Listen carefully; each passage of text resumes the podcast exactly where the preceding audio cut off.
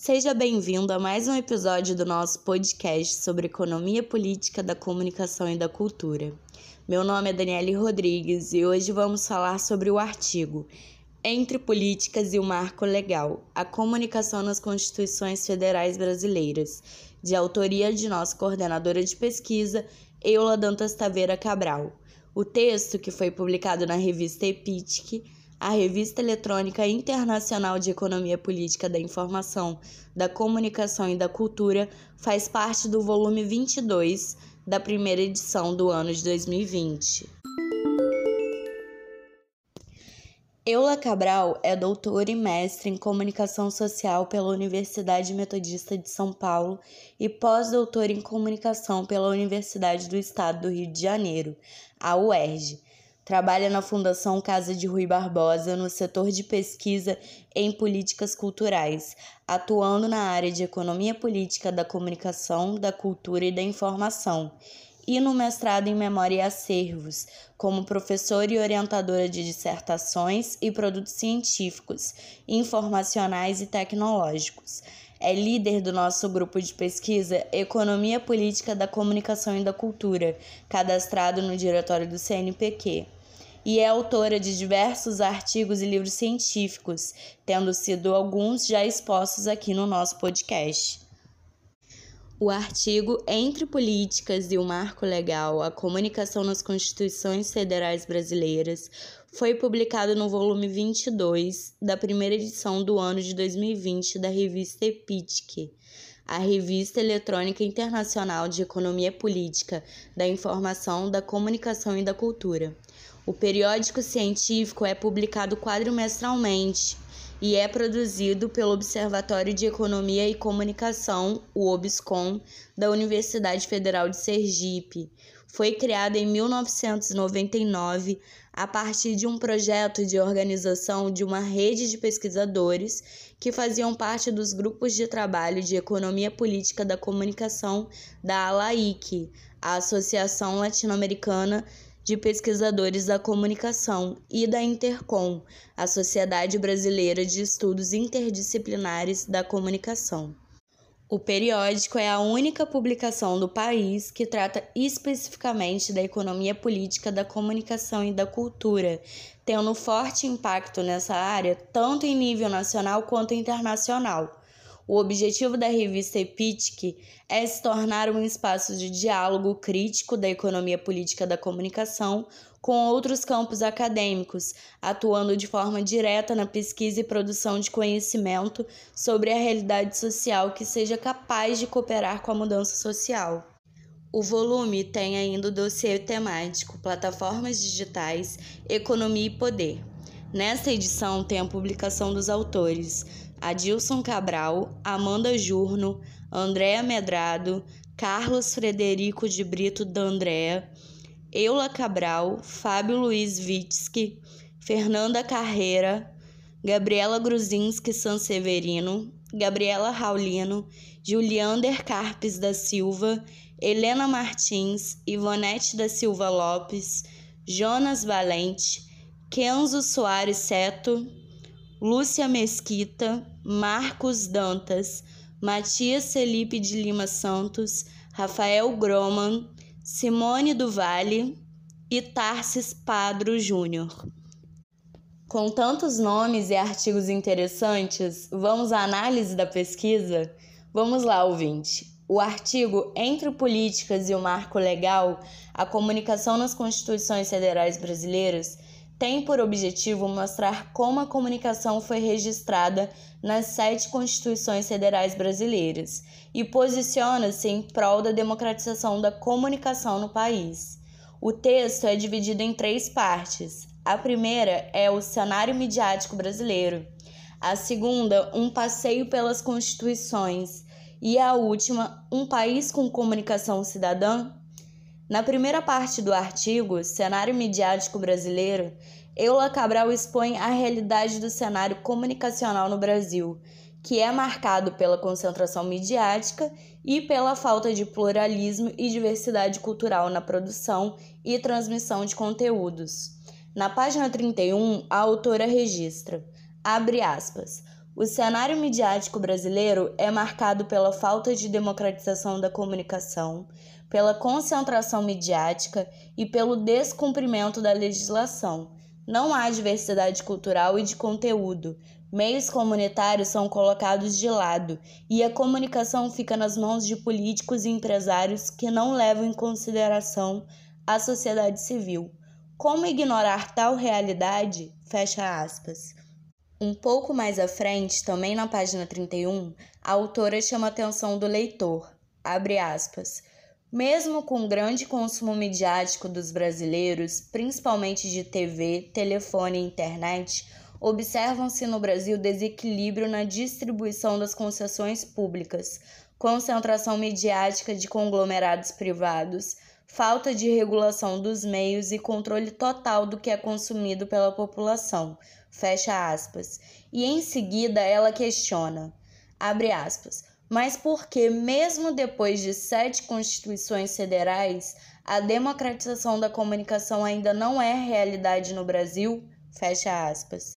Na segunda parte do artigo, Um Passeio pelas Constituições, Eula Cabral faz revisão documental das sete constituições federais brasileiras, focalizando no que trata a questão comunicacional no país, sendo elas a Constituição Federal de 1824, ainda no período imperial, que tinha por foco manter o poder centralizado nas mãos de Dom Pedro I, a Constituição Federal de 1891, da Proclamação da República, a primeira Carta Magna Republicana, a Constituição Federal de 1934, a Constituição Federal de 1937, sendo a quarta do Brasil e a terceira do período republicano brasileiro, que foi baseada na Constituição da Polônia e outorgada pelo presidente Getúlio Vargas no dia 10 de novembro de 1937 data em que foi implantada a ditadura do Estado Novo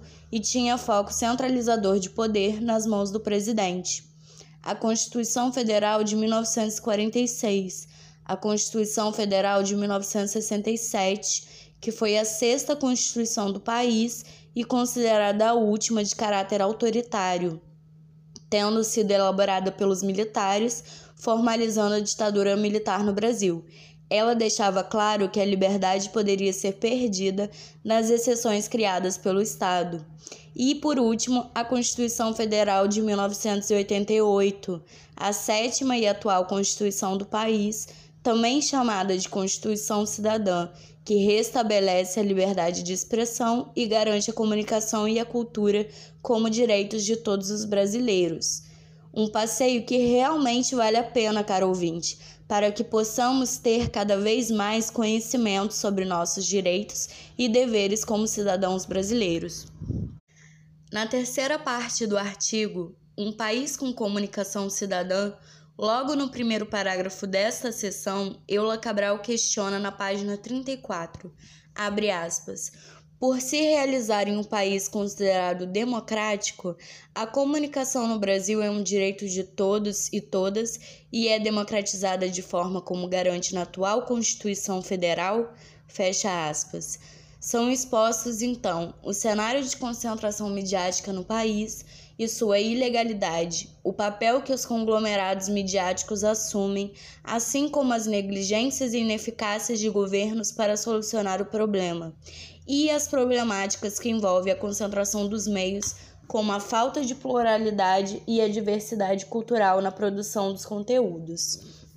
Sobre o atual cenário comunicacional brasileiro, Eula Cabral, na página 35, chama atenção para o fato que, abre aspas, não há como negar, em pleno século XXI, depois de sete constituições e tempos políticos difíceis no país, que a concentração midiática é uma realidade no Brasil, ignorando o registro do parágrafo 5 do artigo 220 da Constituição de 1988.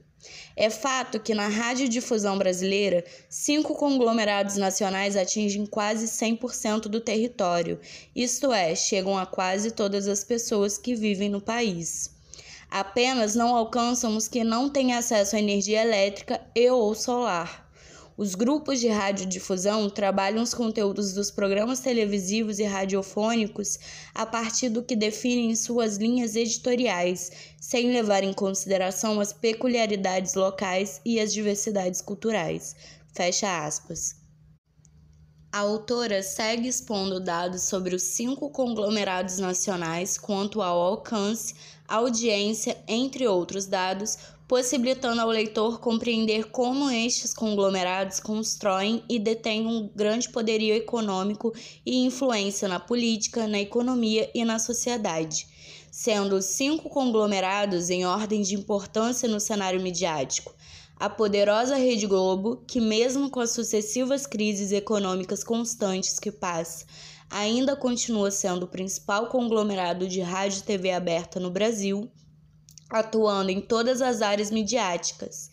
O Sistema Brasileiro de Televisão, o SBT, a Rede Record, que é formada por investidores da Igreja Universal do Reino de Deus, a Rede Bandeirantes e a Rede TV, que, conforme o atual Mídia Dados, superou os outros grupos em relação ao número de emissoras de televisão aberta.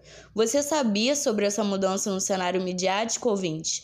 Não? Então vale a pena ir ao nosso site EPCC e olhar nossa biblioteca. Dessa forma, como observa Eula Cabral na página 36 do artigo, abre aspas. Os conglomerados nacionais afiliam os principais grupos regionais e locais para chegar a todos os municípios e ter audiência e investimentos na área publicitária. Controlam a programação exibida, principalmente da TV aberta, permitindo que menos de 10% do conteúdo seja produzido e exibido localmente. Também interferem nas chefias de cada afiliada esse processo é de conhecimento do governo federal, que não ignora a existência e organização de redes de televisão no país, nem como se unem e podem abranger todo o país. Fecha aspas. O artigo trabalha com os conceitos de democratização da comunicação, concentração midiática, concessões públicas, conglomerados midiáticos, monopólio e oligopólio e diversidade cultural. Eula Cabral menciona pesquisas de autores que merecem seu conhecimento ouvinte, tais como Paulo Faustino, Denis de Moraes, Pérez Gomes, Ana Maria Fadu, Adilson Cabral, Marilena Chauí, Murilo César Ramos, entre outros. O que podemos compreender, caro ouvinte, a partir do texto de Eula Cabral é que é preciso entender o que ocorre no Brasil, como a concentração midiática se constitui quais os seus mecanismos, quais os papéis desempenhados pelos conglomerados, pelos governos e pela sociedade civil. A radiodifusão brasileira e a área de telecomunicações são controlados por poucos e os dispositivos legais não são cumpridos como pode ser visto na página 37, abre aspas, as outorgas de concessões, permissões e autorizações dos serviços da radiodifusão brasileira, assim como da área de telecomunicações, são feitas pelo governo federal. Mesmo sendo dadas nas mãos de vários empresários, poucos grupos controlam o cenário nacional, graças aos contratos que fazem com os pequenos. No que tange às audiências, em muitos casos o que se observa é que, em lugares onde se tem tecnologia precária, o que prevalece é o que oferece o melhor sinal. Não se leva em consideração se o conteúdo é bom ou não, mas se é possível obter informação ou se comunicar um pouco melhor com outras pessoas. Fecha aspas. Outra questão apresentada no artigo é a falta de diversidade e pluralidade no conteúdo exibido no país. Como explicar e entender, ouvinte, que no Brasil, mesmo sendo um país multicultural, a mídia exiba apenas os estados do Rio de Janeiro e de São Paulo, sendo os demais deixados de lado? Diante disso, Eula Cabral levanta questões fundamentais que merecem nossa atenção, ouvinte. Se os poderes executivo e legislativo definem um processo das concessões de emissoras de rádio e TV, e se o artigo 54 da Constituição não permite que os políticos tenham concessões públicas, por que muitos políticos têm emissoras de rádio e de TV? Por que não é permitido nem levado em consideração o princípio da complementariedade dos sistemas privado, público e estatal? Por que somente as emissoras privadas são privilegiadas pelo Estado? Por que as emissoras comunitárias são deixadas de lado? Por que não são divulgados os processos de renovação das emissoras? E por último, por que o sistema judiciário permite que o executivo e o legislativo burlem a Constituição Federal e continuem com representantes em emissoras de rádio e TV? Confira na página 40. Para finalizar este episódio, o artigo Entre Políticas e o Marco Legal, a Comunicação nas Constituições Federais Brasileiras, de Eula Cabral, é uma leitura essencial para que possamos compreender o percurso da comunicação nas constituições brasileiras e como ela está presente na Constituição de 1988, a atual Carta Magna do país. Com isso, podemos entender as configurações do cenário midiático de concentração dos meios e as ilegalidades cometidas pelos conglomerados e permitidas pelos governos. O que fica claro, caro ouvinte, principalmente neste cenário atual em que vivemos de fake news e de instabilidade político-econômica, é que é preciso reagir e lutar por políticas em prol da democratização da comunicação reivindicando uma comunicação horizontal e aberta ao diálogo. E como verifica a autora, apesar de ser uma histórica bandeira de luta e uma preocupação dos movimentos e organizações sociais, é essencial que a sociedade civil se envolva cada vez mais pela democratização da comunicação no país. Para isso, ouvinte, o conhecimento sobre a temática é fundamental para se alcançar um ambiente midiático plural, diverso e dessa forma democrático. Eis a razão de estarmos aqui com você, compartilhando conhecimento científico. Faça sua parte e leia as pesquisas que analisam o cenário midiático brasileiro e mostram a importância da democratização da comunicação, da cultura e da informação. Então, ouvinte, este foi mais um episódio do nosso podcast sobre economia política da comunicação e da cultura. Se você quiser saber mais sobre o assunto, visite nosso site EPCC. Disponibilizamos artigos e obras científicas, legislação, notícias e eventos sobre direito à comunicação, à informação e à cultura. Curta nossa página no Facebook, EPCC, Economia Política da Comunicação e da Cultura, e no Instagram é pcc.brasil. E veja nossos eventos científicos no nosso canal no YouTube é PCC Brasil. Confira também nossos podcasts no Spotify e no Anchor FM. Obrigada pela sua audiência e até a próxima.